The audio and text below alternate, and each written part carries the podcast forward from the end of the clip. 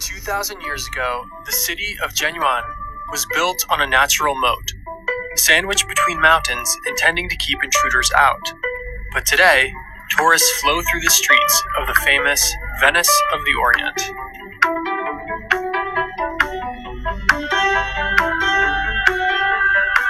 Built in 205 BC during the Qin dynasty, the Wuyang River divides the city into two parts, east and west. Numerous small canals, rivers, and bridges dot the landscape of this ancient city. The city also thrived from trade.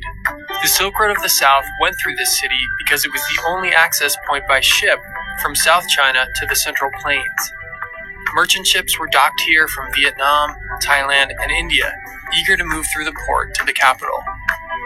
Today, you will find remnants of old and new married perfectly in this ancient city.